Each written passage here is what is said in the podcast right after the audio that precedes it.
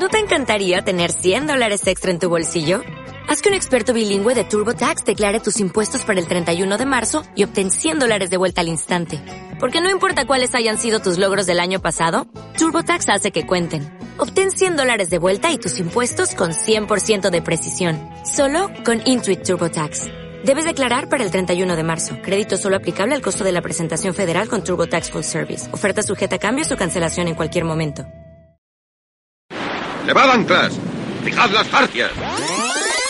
Un contenido sonoro de todoababor.es. Acercaos, hombres y mujeres, acercaos. Quedáis invitados a bordo para presenciar el último viaje del pirata rojo hace mucho tiempo en el lejano mar. No lo olvidéis, es un barco pirata en un mundo de piratas en un bar de piratas. No hagáis preguntas, creed solamente lo que veáis. No, creed la mitad de lo que veáis. ¡Amarrad el cabrestante!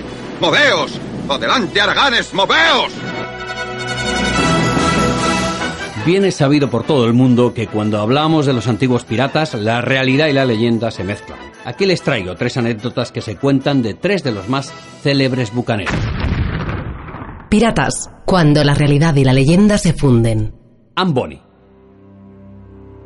Anne Bonny es sin duda la mujer pirata más conocida de todos los tiempos y junto con su compañera Mary Read acompañaron a Jack Calico Rackman en una gran cantidad de correrías por los mares. Las características principales de Bonnie fueron su ferocidad y su determinación. De ella se cuentan historias que ponen este hecho de manifiesto, como el haber matado con tan solo 13 años a una sirvienta con un cuchillo de cocina, haber arrancado durante una pelea a otra mujer la nariz de un mordisco o prender fuego a las plantaciones de su padre por haberla desheredado. Cuando el barco de Rackman cayó, principalmente por encontrarse la tripulación bajo el influjo del alcohol, ella, junto a Mary Read, fueron las últimas en ser apresadas, batiéndose fieramente hasta el final. Ambas mujeres se libraron del cadalso alegando estar embarazadas, y se dice que Bonnie visitó a Rackman en la cárcel antes de ser ejecutado y tan solo le dijo, Lamento verte así, Jack, pero si hubieras luchado como un hombre, ahora no tendrían que colgarte como un perro. Barba Negra. Edward Teach Barbanegra es el pirata más famoso y partícipe en la cultura popular. Si una palabra lo describiera, esta sería miedo.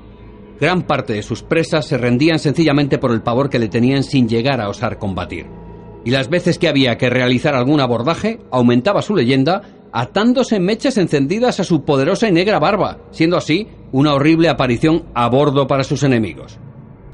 Se cuentan gran cantidad de historias sobre él, pero hay una que a mi juicio muestra su naturaleza sanguinaria, pero calculadora.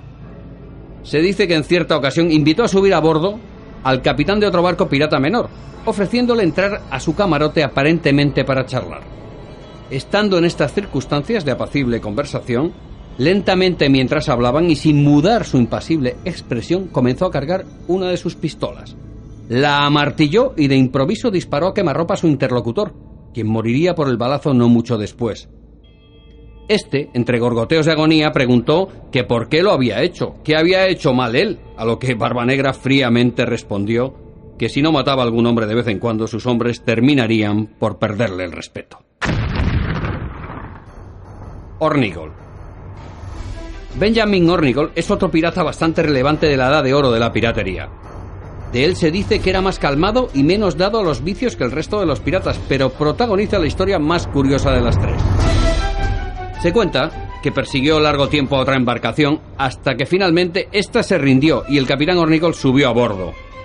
En contra de lo esperado por la tripulación abordada, rechazó el oro y las mercancías del buque afirmando que lo único que deseaba eran los sombreros de todos los tripulantes, ya que el día anterior sus hombres se habían emborrachado y en medio del festejo habían arrojado todos los sombreros por la borda. Una vez obtenido el sorprendente botín, volvió a su navío y se marcharon por donde habían venido.